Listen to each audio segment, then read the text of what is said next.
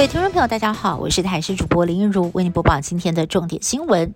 随着疫情趋缓，指挥中心也同步放宽了防疫规定，除了在今天首度拿掉台上的透明隔板，这也是时隔八百九十六天记者会首日取消台上的隔板。同时，也宣布从十一月七号开始放宽四项防疫规定，包括了同住接触者，不管有没有打过三剂疫苗，都不用再需要居家隔离了。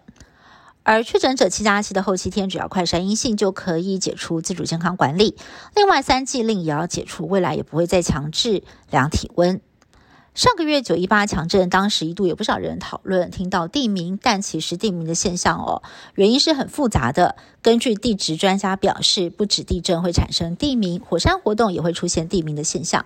阳明山国家公园管理处公布了二零一五年跟二零一七年的地名记录，这两次的讯号来源是七星山跟小油坑附近。专家解释，当火山爆发或者是地底下高压蒸汽释放的时候，会透过岩石缝隙，接着在空气当中震动，出现了次声波，进而产生地名。但是在多数的情况之下，其实人耳是听不太到的。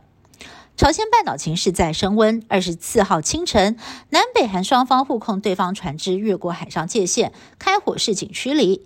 北韩最近频频射弹，南韩和美国举行联合军演对抗。外界预测，北韩可能会在中共二十大结束之后进行核试。现在全球紧盯。短短几个月，英国再次的面临首相之争。特拉斯闪辞首相之后，一度形成了三个人竞选的态势。不过，一度呼声很高的前英国首相强森返国之后，跟前财相苏纳克会面之后，宣布不会参选，表示将会以团结保守党为优先。声称虽然已经获得了足够的议员支持，但是选择不角逐首相大位，这让苏纳克渴望成为下任的英国首相。因为呢，他的竞争对手就是现任的下议院领袖摩丹特，目前距离参选的门槛还非常的遥远。这块在台湾时间今天晚间，新任的英国首相就会出炉了。卡达跟中国达成协议，出借两头大猫熊十五年。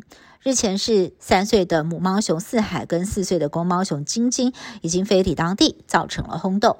这是中国大陆首次向中东国家出借猫熊，中国也希望借由猫熊外交拉近跟中东的关系。而这两头猫熊预计要先完成三周的检疫程序，直到十一月二十号世足赛开打之前再正式的公开亮相。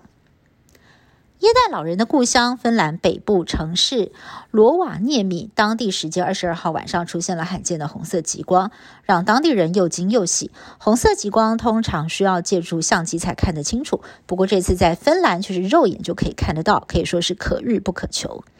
以上新闻是由台视新闻部制作，感谢您的收听。更多新闻内容，请您持续锁定台视各界新闻以及台视新闻 YouTube 频道。